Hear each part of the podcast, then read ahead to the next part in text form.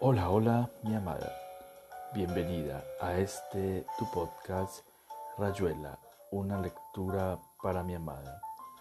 Recordándote que este podcast es realizado con todo el amor del mundo para ti. Hoy continuaremos con la lectura de algunos de los relatos de este maravilloso escritor llamado Julio Cortázar. Te amo, te amo con todo mi ser y todo mi corazón. La salud de los enfermos.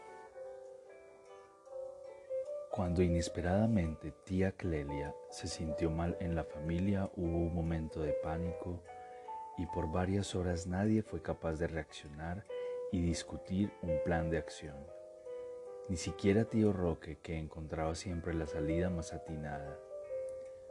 A Carlos lo llamaron por teléfono en la oficina. Rosa y Pepa despidieron a los alumnos de piano y solfeo. Y hasta tía Clelia se preocupó más por mamá que por ella misma. Estaba segura de que lo que sentía no era grave, pero a mamá no se, no se le podían dar noticias inquietantes con su presión y su azúcar de sobra sabían que todos el, que el doctor Bonifaz había sido el primero en comprender y aprobar que le ocultaran a mamá lo de Alejandro. Si tía Clelia tenía que guardar cama era necesario encontrar alguna manera de que mamá no sospechara que estaba enferma. Pero ya lo de Alejandro se había vuelto tan difícil y ahora se agregaba esto. La menor equivocación y acabaría por saber la verdad. Aunque la casa era grande, había que tener en cuenta el oído tan afinado de mamá y su inquietante capacidad para adivinar dónde estaba cada uno. Pepa, que había llamado al doctor Bonifaz desde el teléfono de arriba, avisó a sus hermanos que el médico vendría lo antes posible y que dejaran entornada la puerta cancel para que entrase sin llamar mientras Rosa y tío Roque atendían a tía Clelia, que había tenido dos desmayos y se quejaba de un insoportable dolor de cabeza. Carlos se quedó con mamá para contarle las novedades del conflicto diplomático con el Brasil y leerle las últimas noticias. Mamá estaba de buen humor esa tarde y no le dolía la cintura como casi siempre a la hora de la siesta. A todos les fue preguntando qué les pasaba, que parecían tan nerviosos. Y en la sala se habló de la baja presión y de los efectos nefastos de los mejoradores en el pan. A la hora del té vino tío Roque a charlar con mamá y Carlos pudo darse un baño y quedarse a la espera del médico. Tía Clelia seguía mejor, pero le costaba moverse en la cama y ya casi no se interesaba por lo que tanto la había preocupado al salir del primer vaído. Pepa y Rosa se tornaron junto a ella, ofreciéndole té y agua sin que les contestara.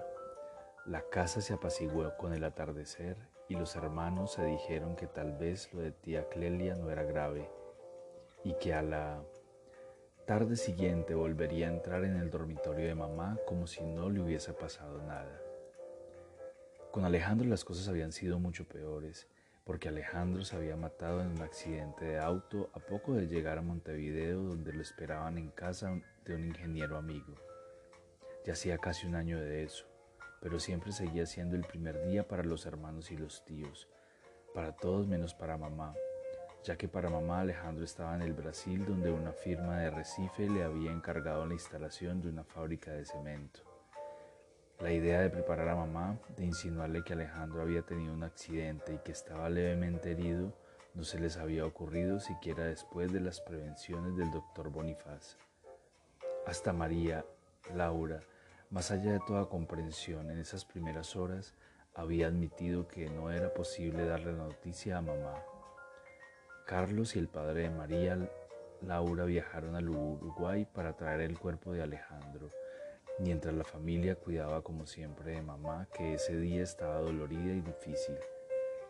El club de ingeniería aceptó que el velorio se hiciera en su sede y Pepa, la más ocupada con mamá, ni siquiera alcanzó a ver el ataúd de Alejandro, mientras los otros se turnaban de hora en hora y acompañaban, acompañaban a la pobre María Laura perdida en un horror sin lágrimas. Como casi siempre, a tío Roque le tocó pensar.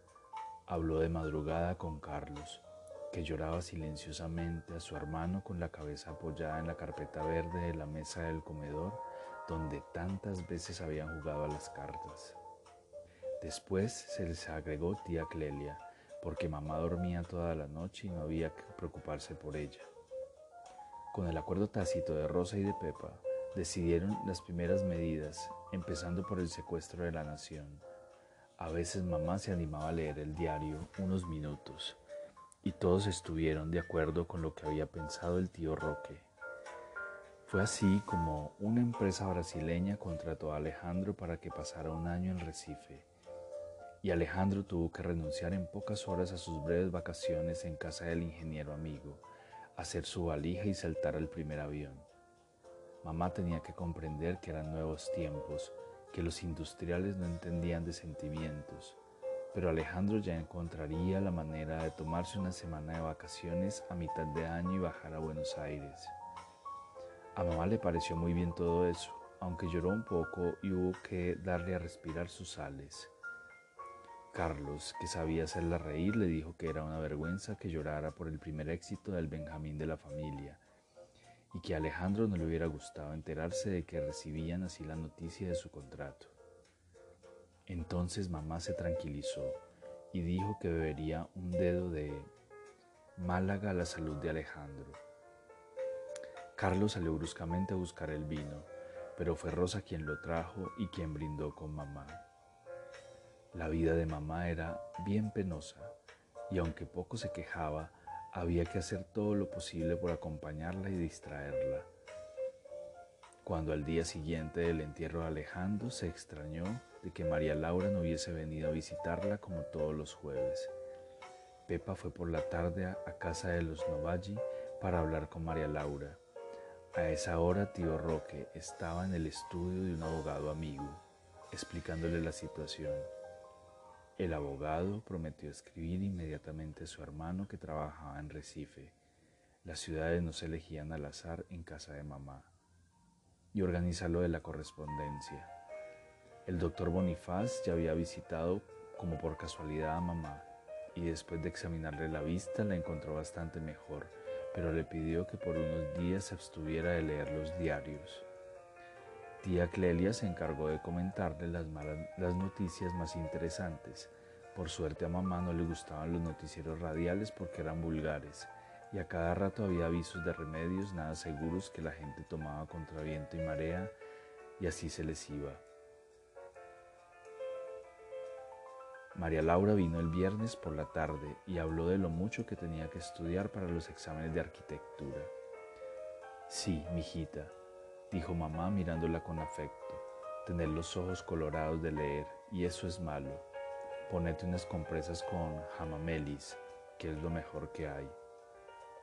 Rosa y Pepa estaban ahí para intervenir a cada momento en la conversación, y María Laura pudo resistir y hasta sonrió cuando mamá se puso a hablar de ese pícaro de novio que se iba tan lejos y casi sin avisar. La juventud moderna era así, el mundo se había vuelto loco y todos andaban apurados y sin tiempo para nada. Después mamá se perdió en las ya sabidas anécdotas de padres y abuelos y vino el café y después entró Carlos con bromas y cuentos. Y en algún momento tío Roque se paró en la puerta del dormitorio y los miró con su aire bonachón. Y todo pasó como tenía que pasar hasta la hora del descanso de mamá. La familia se fue habituando. A María Laura le costó más, pero en cambio solo tenía que ver a mamá los jueves. Un día llegó la, la primera carta de Alejandro. Mamá se había extrañado ya dos veces de su silencio y Carlos se la leyó al pie de la cama. A Alejandro le había encantado Recife, hablaba del puerto, de los vendedores de papagayos y del sabor de los refrescos. A la familia se le hacía agua a la boca cuando se enteraba de que los ananás no costaban nada y que el café era de verdad y con fragancia. Mamá pidió que le mostraran el sobre y dijo que habría que darle la estampilla al chico de los Marolda que era filatelista, aunque a ella no le gustaba nada que los chicos anduvieran con las estampillas porque después no se lavaban las manos y las estampillas habían rodado por todo el mundo. Les pasan la lengua para pegarlas, decía siempre mamá, y los microbios quedan ahí y se incuban, he sabido, pero dásela lo mismo, total ya tiene tantas que una más. Al otro día, mamá llamó a Rosa y le dictó una carta para Alejandro, preguntándole cuándo iba a poder tomarse vacaciones y si el viaje no le costaría demasiado. Le explicó cómo se sentía y le habló del ascenso que acababan de darle a Carlos y del premio que había sacado uno de los alumnos de piano de Pepa.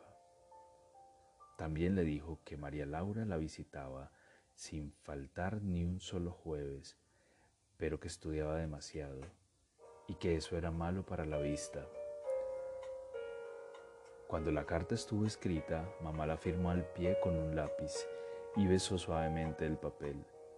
Pepa se levantó con el pretexto de ir a buscar un sobre y, la, tía Clelia vino con las pastillas de las cinco y unas flores para el jarrón de la cómoda. Nada era fácil, porque en esa época la presión de mamá subió todavía más y la familia llegó a preguntarse si no habría alguna influencia inconsciente, algo que desbordaba del comportamiento de todos ellos, una inquietud y un desánimo que hacían daño a mamá a pesar de las precauciones y de la falsa alegría. Pero no podía ser, porque a fuerza de fingir las risas todos habían acabado por reírse de veras con mamá, y a veces se hacían bromas y se tiraban manotazos aunque no estuvieran con ella y después se miraban como si despertaran bruscamente.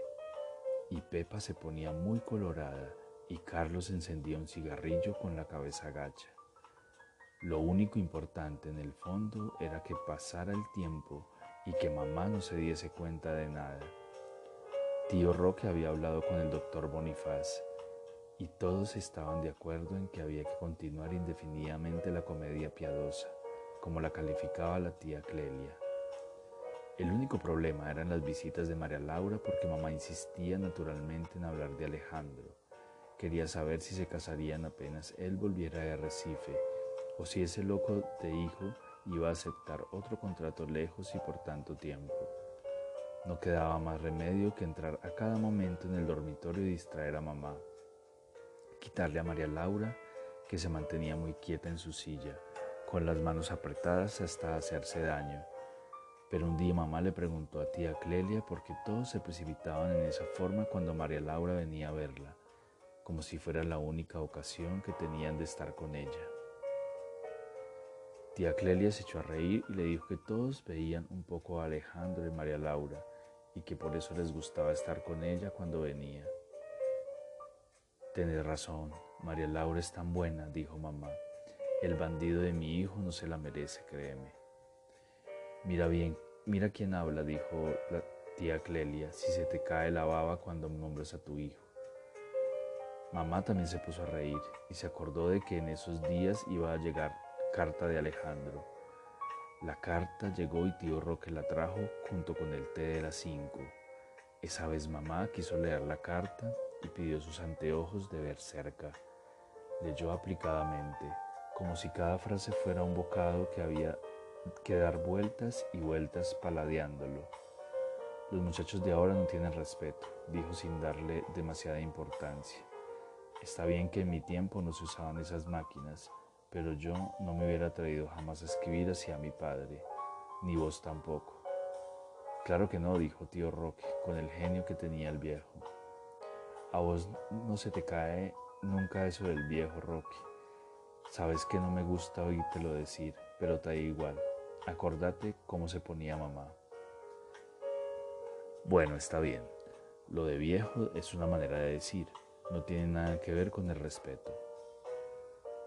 Es muy raro, dijo mamá, quitándose los anteojos y mirando las molduras del cielo raso. Ya van cinco o seis cartas de Alejandro y en ninguna me llama... Ah, pero es un secreto entre los dos. Es raro, ¿sabes? ¿Por qué no me ha llamado así ni una sola vez? A lo mejor al muchacho le parece tonto escribírtelo, Una cosa es que te diga, ¿cómo te dice? Es un secreto, dijo mamá, un secreto entre mi hijito y yo. Ni Pepa ni Rosa sabían de ese nombre y Carlos se encogió de hombros cuando le preguntaron, ¿qué quieres tío? Lo más que puedo hacer es falsificarle la firma. Yo creo que mamá se va a olvidar de eso, no te lo tomes tan a pecho. A los, a los cuatro o cinco meses después de una carta de Alejandro en la que explicaba lo mucho que tenían que hacer, aunque estaba contento porque era una gran oportunidad para un ingeniero joven, mamá insistió en que ya era tiempo de que se tomara unas vacaciones y bajara a Buenos Aires. A Rosa, que escribía la respuesta de mamá, le pareció que dictaba más lentamente, como si hubiera estado pensando mucho cada frase. Vaya a saber si el pobre podrá venir, comentó Rosa como al descuido. Sería una lástima que se con la empresa justamente ahora que le va tan bien y está tan contento. Mamá siguió dictando como si no hubiera oído. Su salud dejaba mucho que desear y le hubiera gustado ver a Alejandro, aunque solo fuese por unos días. Alejandro tenía que pensar también en María Laura, no porque ella creyese que descuidaba a su novia, pero un cariño no vive de palabras bonitas y promesas a la distancia. En fin, esperaba que Alejandro le escribiera pronto con buenas noticias. Rosa se fijó que mamá no besaba el papel después de firmar, pero que miraba fijamente la carta como si quisiera grabársela en la memoria. Pobre Alejandro, pensó Rosa, y después se santiguó bruscamente sin que mamá la viera. Mira, le dijo tío Roque a Carlos cuando esa noche se quedaron solos para su partida de dominó. Yo creo que esto se va a poner feo. Habrá que inventar alguna cosa plausible, o al final se dará cuenta. ¿Qué sé yo, tío? Lo mejor será que Alejandro conteste de una manera que le deje contenta por un tiempo más. La pobre está tan delicada, no se puede ni pensar en... Nadie habló de eso, muchacho pero yo te digo que tu madre es de las que no aflojan. Está en la familia, che. Mamá leyó sin hacer comentario la respuesta evasiva de Alejandro, que trataría de conseguir vacaciones apenas entregar el primer sector instalado de la fábrica. Cuando esa tarde llegó María Laura, le pidió que intercediera para que Alejandro viniese, aunque no fuera más que una semana a Buenos Aires. María Laura le dijo después a Rosa que mamá se lo había pedido en el único momento en que nadie más podía escucharla. Tío Roque fue el primero en sugerir lo que todos habían pensado, ya tantas veces sin animarse a decirlo por lo claro. Y cuando mamá le dictó a Rosa otra carta para Alejandro, insistiendo en que viniera, se decidió que no quedaba más remedio que hacer la tentativa y ver si mamá estaba en condiciones de recibir una primera noticia desagradable. Carlos consultó al doctor Bonifaz, que aconsejó prudencia y unas gotas. Dejaron pasar el tiempo necesario y una tarde tío Roque vino a sentarse a los pies de la cama de mamá, mientras Rosa se a un mate y miraba por la ventana del balcón al lado de la cómoda de los remedios. Fíjate que ahora empiezo a entender un poco por qué este diablo de sobrino no se decide a venir a vernos, dijo tío Roque. Lo que pasa es que no te ha querido afligir, sabiendo que todavía no estás bien. Mamá lo miró como si no comprendiera. Hoy telefonaron los Novalle. Parece que María Laura recibió noticias de Alejandro. Está bien, pero no va a poder viajar por unos meses. ¿Por qué no va a poder viajar? Preguntó mamá. Porque tiene algo en un pie, parece, en el tobillo, creo. Hay que preguntarle a María Laura para que diga lo que pasa. El viejo Novalgi habló de una fractura o algo así. Fractura de tobillo, dijo mamá. Antes de que tío Roque pudiera contestar, ya Rosa estaba en el frasco de sales. El doctor Bonifaz vino enseguida y todo pasó en unas horas pero fueron horas largas y el doctor Bonifaz no se separó de la familia hasta la entrada de la noche. Recién dos días después mamá se sintió lo bastante repuesta como para pedirle a Pepa que le escribiera a Alejandro. Cuando Pepa, que no había entendido muy bien, vino como siempre con el blog y la lapicera, Mamá cerró los ojos y negó con la cabeza. Escribile vos nomás, decile que se cuide. Pepa obedeció sin saber por qué escribía una frase tras otra, puesto que mamá no iba a leer la carta. Esa noche le dijo a Carlos que todo el tiempo, mientras escribía al lado de la cama de mamá, había tenido la absoluta seguridad de que mamá no iba a leer ni a firmar esa carta. Seguía con los ojos cerrados y no los abrió hasta la hora de la tisana. Parecía haberse olvidado, estar pensando en otras cosas. Alejandro contestó con el tono más natural del mundo, explicando que no había querido contar lo de la fractura para no afligirla. Al principio se había equivocado y le habían puesto un yeso que hubo que cambiar, pero ya estaba mejor y en unas semanas podía empezar a caminar. En total tenía para uno unos dos meses, aunque lo malo era que su trabajo se había retrasado una barbaridad en el peor momento y Carlos, que leía la carta en voz alta, tuvo la impresión de que mamá no lo escuchaba como otras veces. De cuando en cuando miraba el reloj, lo que en, ella era signo de impaciencia. A las siete, Rosa tenía que traerle el caldo con las gotas del doctor Bonifaz. Y eran las siete y cinco. Bueno, dijo Carlos doblando la carta, ya ves que todo va bien. Al pibe no le ha pasado nada serio. Claro, dijo mamá. Mira, decirle a Rosa que se apure, ¿querés? A María Laura, mamá le escuchó atentamente las explicaciones sobre la fractura de Alejandro y hasta le dijo que le recomendara unas fricciones que tanto bien le habían hecho a su padre cuando la caía del caballo en matanzas.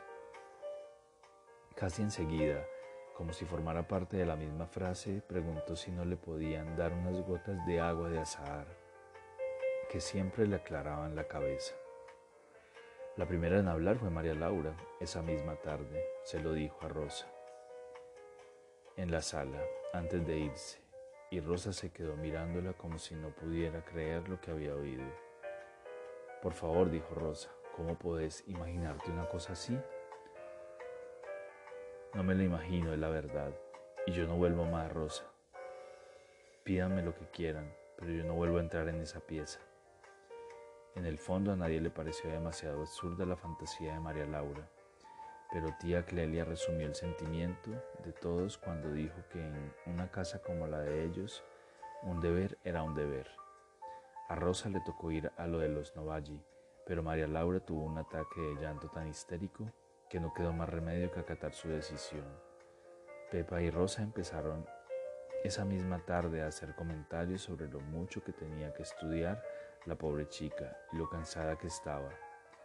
Mamá no dijo nada y cuando llegó el jueves no preguntó por María Laura. Ese jueves se cumplían diez meses de la partida de Alejandro al Brasil. La empresa estaba tan satisfecha de sus servicios que unas semanas después le propusieron una renovación del contrato por otro año, siempre que aceptara irse de inmediato a Belén para instalar otra fábrica y a tío Roque le parecía eso formidable, un gran triunfo para un muchacho de tan pocos años.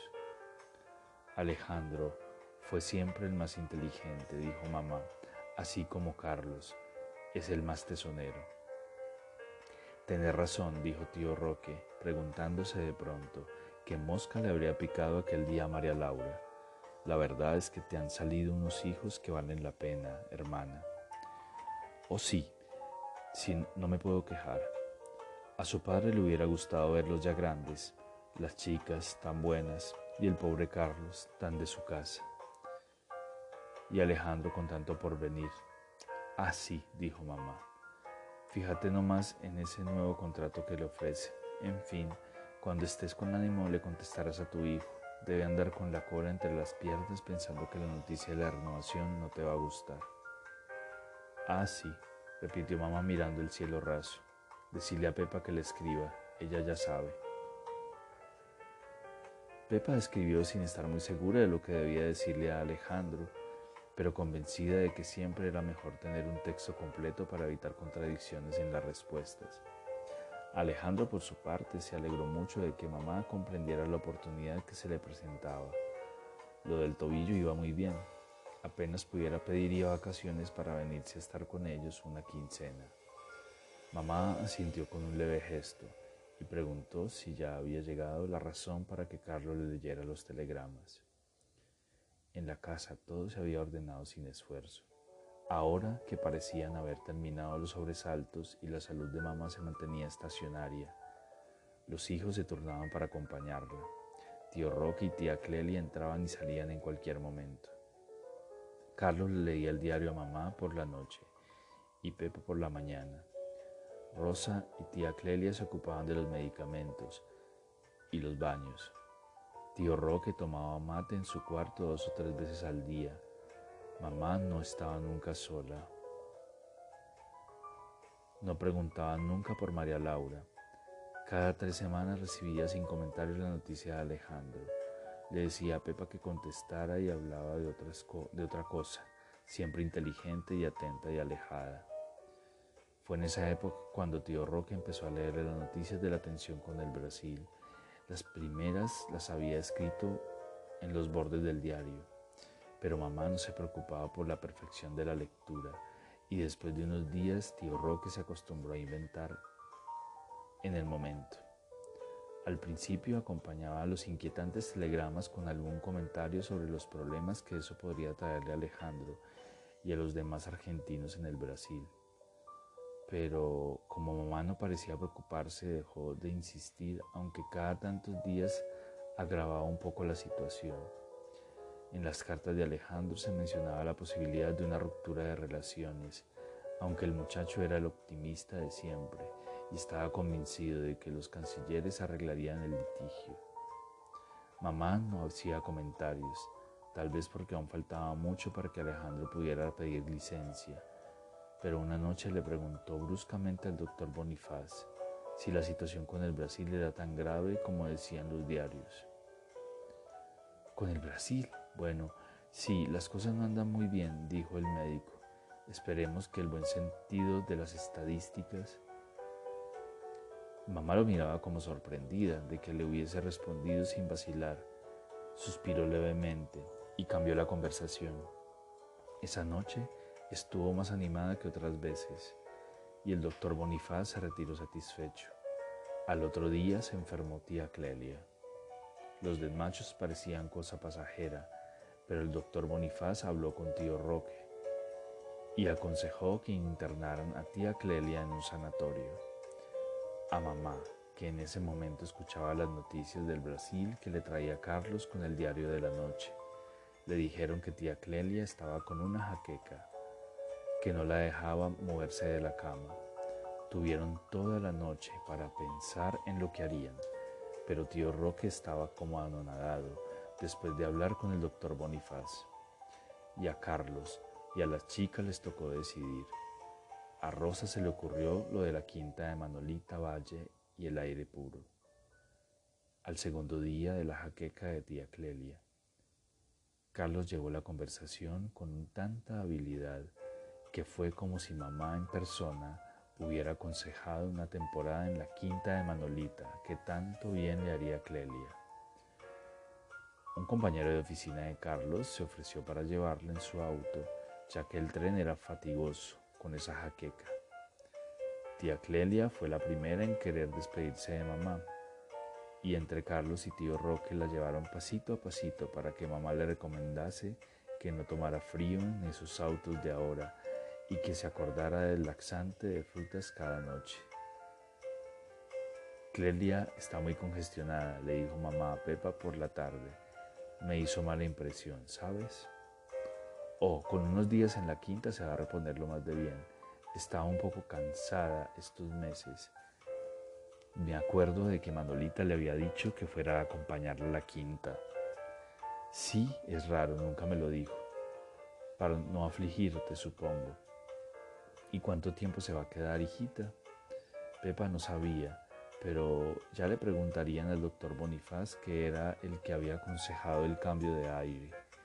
Mamá no volvió a hablar del asunto hasta algunos días después. Tía Clelia acababa de tener un síncope en el sanatorio y Rosa se tornaba con tío Roque para acompañarla. Me pregunto cuándo va a volver Clelia, dijo mamá.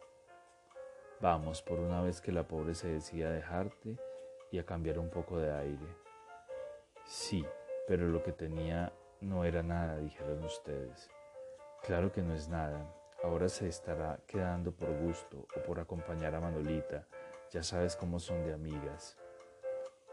Telefoné a la quinta, averigua cuándo va a volver, dijo mamá.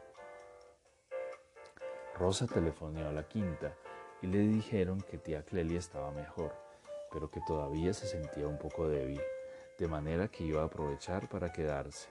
El tiempo estaba espléndido en Olavarría. No me gusta nada de eso, dijo mamá. Clelia ya tendría que haber vuelto. Por favor, mamá, no te preocupes tanto, porque no te mejoras vos lo antes posible y te vas con Clelia y Manolita a tomar el sol a la quinta. ¿Yo? dijo mamá, mirando a Carlos con algo que se parecía al asombro, al escándalo, al insulto. Carlos echó a reír para disimular lo que sentía. Tía Clelia estaba gravísima. Pepa acababa de telefonear y la besó en la mejilla como a una niña traviesa. Mamita tonta, dijo, tratando de no pensar en nada. Esa noche mamá durmió mal y desde el amanecer preguntó por Clelia, como si a esa hora se pudieran tener noticias de la quinta. Tía Clelia acababa de morir y habían decidido velarla en la funeraria. A las ocho llamaron a la quinta.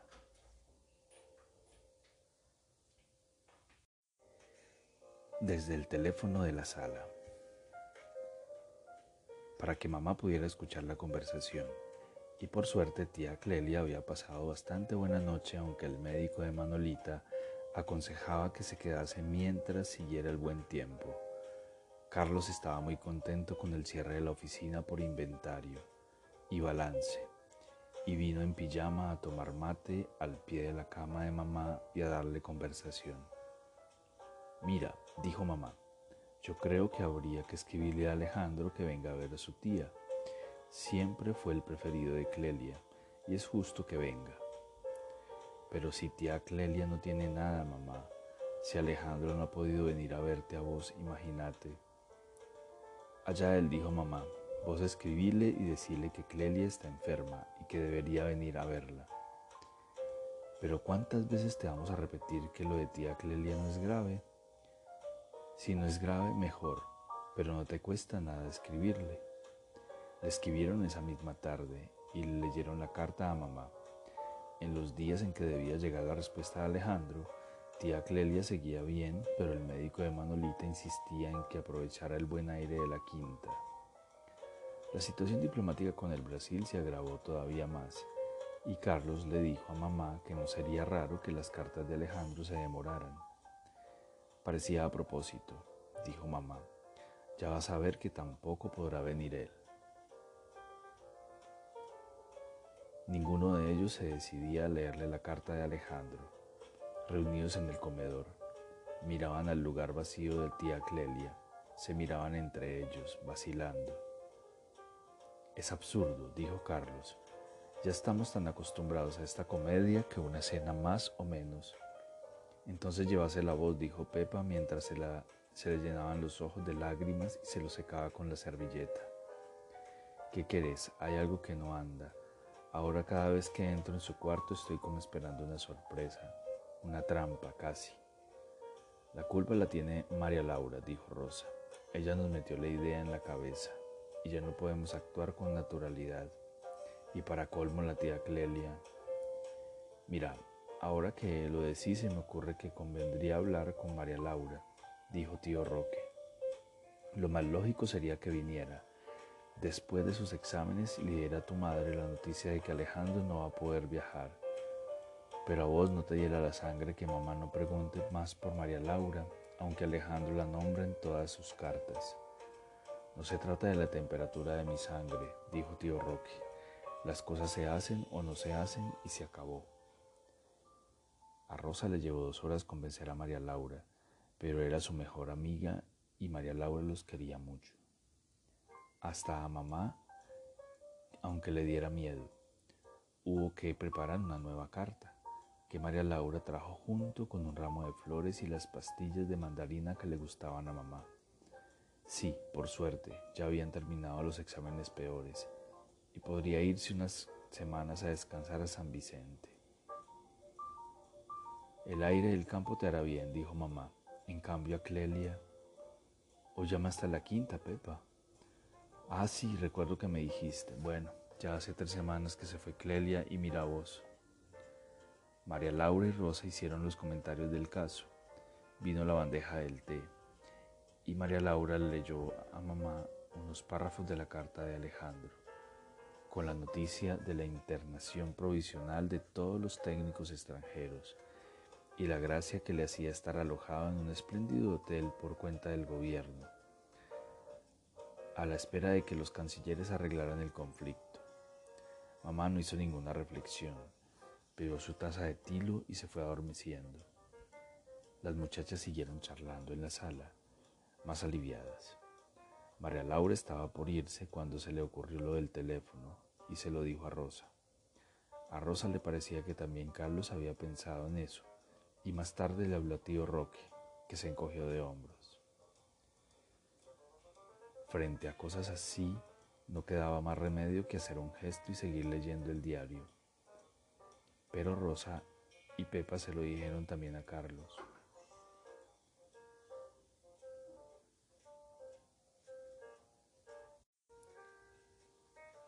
que renunció a encontrar la explicación a menos de aceptar lo que nadie quería aceptar. Ya veremos, dijo Carlos. Todavía puede ser que se le ocurra y nos lo pida, en ese caso. Pero mamá no pidió nunca que le llevaran el teléfono para hablar personalmente con tía Clelia. Cada mañana preguntaba si había noticias de la quinta y después se volvía a su silencio donde el tiempo parecía contarse por dosis de remedios y tazas de tisana. No le desagradaba que tío Roque viniera con la razón para leerle las últimas noticias del conflicto con el Brasil, aunque tampoco parecía preocuparse si el diariero llegaba tarde o tío Roque se entretenía más que de costumbre con un problema de ajedrez. Rosa y Pepa llegaron a convencerse de que a mamá la tenía sin cuidado que le leyeran las noticias o telefonearan a la quinta o trajeran una carta de Alejandro, pero no se podía estar seguro porque a veces mamá levantaba la cabeza y las miraba con la mirada profunda de siempre, en la que no había ningún cambio, ninguna aceptación. La rutina los abarcaba a todos, y para Rosa telefonear a un agujero negro en el, en el extremo del hilo era tan simple y cotidiano como para tío Roque seguir leyendo falsos telegramas sobre un fondo de anuncios de remates o noticias de fútbol. O para Carlos entrar con las anécdotas de su visita a la quinta de Olavarría y los paquetes de frutas que les mandaban Manolita y tía Clelia. Ni siquiera durante los últimos meses de mamá cambiaron las costumbres, aunque poca importancia tuviera ya. El doctor Bonifaz les dijo que por suerte mamá no sufriría nada y que se apagaría sin sentirlo. Pero mamá se mantuvo lúcida hasta el fin, cuando ya los hijos la rodeaban sin poder fingir lo que sentían. Qué buenos fueron todos conmigo, dijo mamá con ternura todo ese trabajo que se tomaron para que no sufriera. Tío Roque estaba sentado junto a ella y le acarició jovialmente la mano tratándola de tonta. Pepa y Rosa fingiendo buscar algo en la cómoda sabían ya que María Laura había tenido razón, sabía lo que de alguna manera habían sabido siempre. Tanto cuidarme, dijo mamá, y Pepa apretó la mano de Rosa, porque al fin y al cabo esas dos palabras volvían a poner todo en orden, restablecían la larga comedia necesaria. Pero Carlos, a los pies de la cama, miraba a mamá como si supiera que iba a decir algo más. Ahora podrán descansar, dijo mamá. Ya no les daremos más trabajo. Tío Roque iba a protestar, a decir algo, pero Carlos se le acercó y le apretó violentamente el hombro. Mamá se perdía poco a poco en una modorra y era mejor no molestarla. Tres días después del entierro llegó la última carta de Alejandro, donde como siempre preguntaba por la salud de mamá y de tía Clelia. rosa que la había recibido, la abrió y empezó a leerla sin pensar. Y cuando levantó la vista, porque de golpe las lágrimas la cegaban, se dio cuenta de que mientras la leía había estado pensando en cómo habría que darle a Alejandro la noticia de la muerte de mamá. Y aquí termina Rayuela, una lectura para mi amada. Espero te guste. Te amo, te amo, te amo, te amo, te amo con todo mi corazón y todo mi ser. Te amo.